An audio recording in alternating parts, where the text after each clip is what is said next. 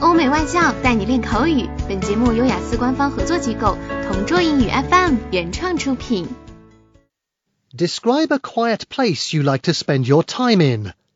You should say where it is, how you knew it, how often you go there, what you do there, and explain why you like the place.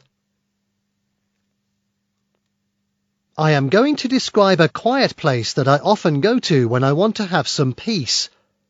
Since I live in a small town, there are a number of quiet places that I could choose, but I'm going to talk about the one that I visit most often and that I find the calmest.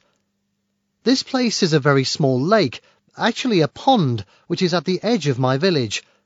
It is called the duck pond because a large number of birds live in it, not only ducks, but geese and swans too. The lake is surrounded by green grass and then by trees.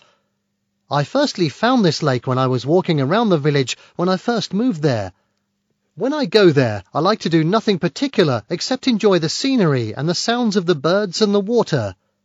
However, sometimes I take a book and read.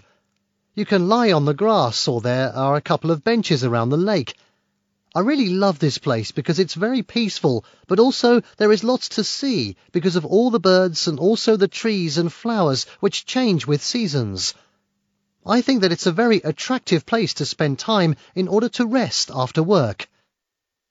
OK，以上就是今天口语话题的全部内容。想要免费获得雅思口语完整题库的小伙伴，快来关注微信公众号“同桌雅思英语”，回复关键词“口语题库”就可以啦。